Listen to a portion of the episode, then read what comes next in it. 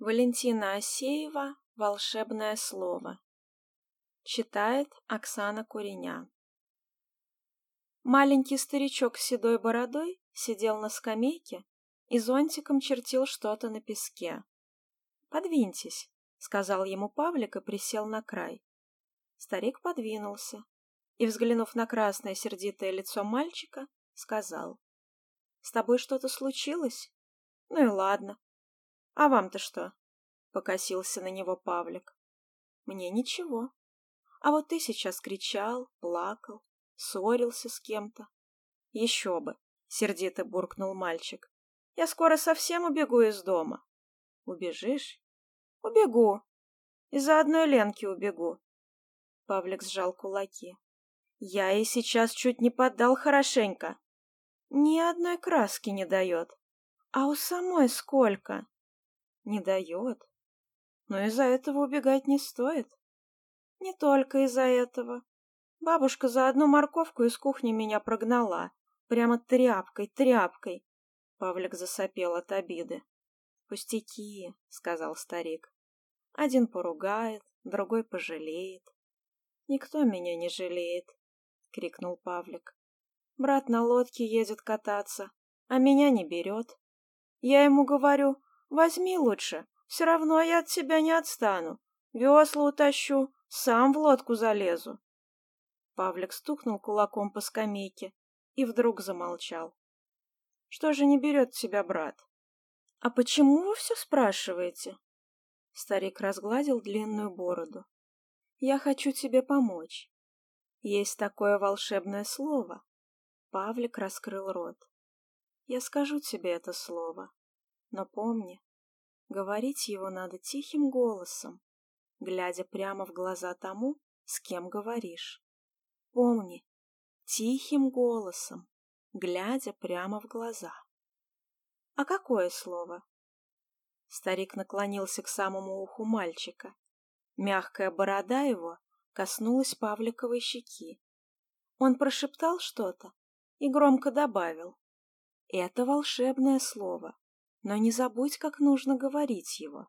— Я попробую, — усмехнулся Павлик. — Я сейчас же попробую. Он вскочил и побежал домой. Лена сидела за столом и рисовала. Краски, зеленые, синие, красные, лежали перед ней. Увидев Павлика, она сейчас же сгребла их в кучу и накрыла рукой. Обманул старик, с досадой подумал мальчик. Разве такая поймет волшебное слово? Павлик боком подошел к сестре и потянул ее за рукав. Сестра оглянулась. Тогда, глядя ей в глаза, тихим голосом мальчик сказал. «Лена, дай мне одну краску, пожалуйста». Лена широко раскрыла глаза, пальцы ее разжались, и, снимая руку со стола, она смущенно пробормотала. «Какую тебе?»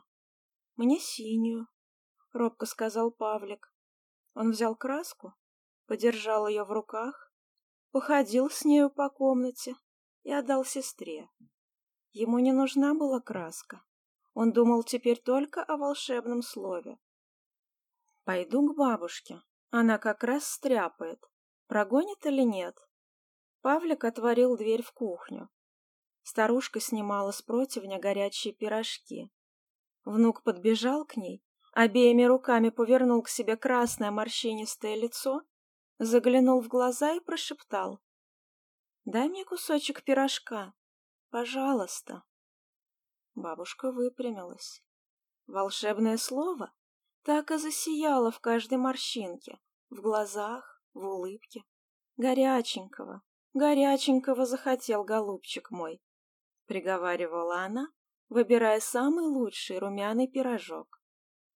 Павлик подпрыгнул от радости и расцеловал ее в обе щеки. «Волшебник, волшебник!» — повторял он про себя, вспоминая старика. За обедом Павлик сидел притихший и прислушивался к каждому слову брата. Когда брат сказал, что поедет кататься на лодке, Павлик положил руку на его плечо и тихо попросил. «Возьми меня, пожалуйста. За столом сразу все замолчали. Брат поднял брови и усмехнулся. «Возьми его», — вдруг сказала сестра. «Что тебе стоит?» «Ну, отчего же не взять?» — улыбнулась бабушка. «Конечно, возьми». «Пожалуйста», — повторил Павлик.